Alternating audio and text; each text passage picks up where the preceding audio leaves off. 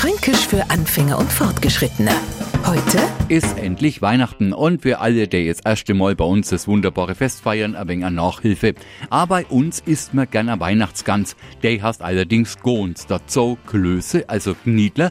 Und wenn Ihnen ein Franke erzählt, bei uns gibt's blaue Zipfel, dann der Schreckensnett, das sind kochte Bratwurst im Essigsud mit Zwiebeln. Futtern wir zu viel davor, wird man nicht dick, sondern wambert. Kommen wir mit am Weihnachtsbaum haben, der, sagen wir mal so, ein wenig ausladend ist, noch ist er bei uns ungambert, also unhandlich. Und das Wichtigste beim Schenken ist, bitte keine allzu großen Begeisterungsstürme erwarten. Auf die Frage, quält's dir nicht, bekommt man ein herzliches Bastschott zu hören. Also unser fränkisches, schön, perfekt, wunderbar wie passend, genau das, was ich mir gewünscht habe.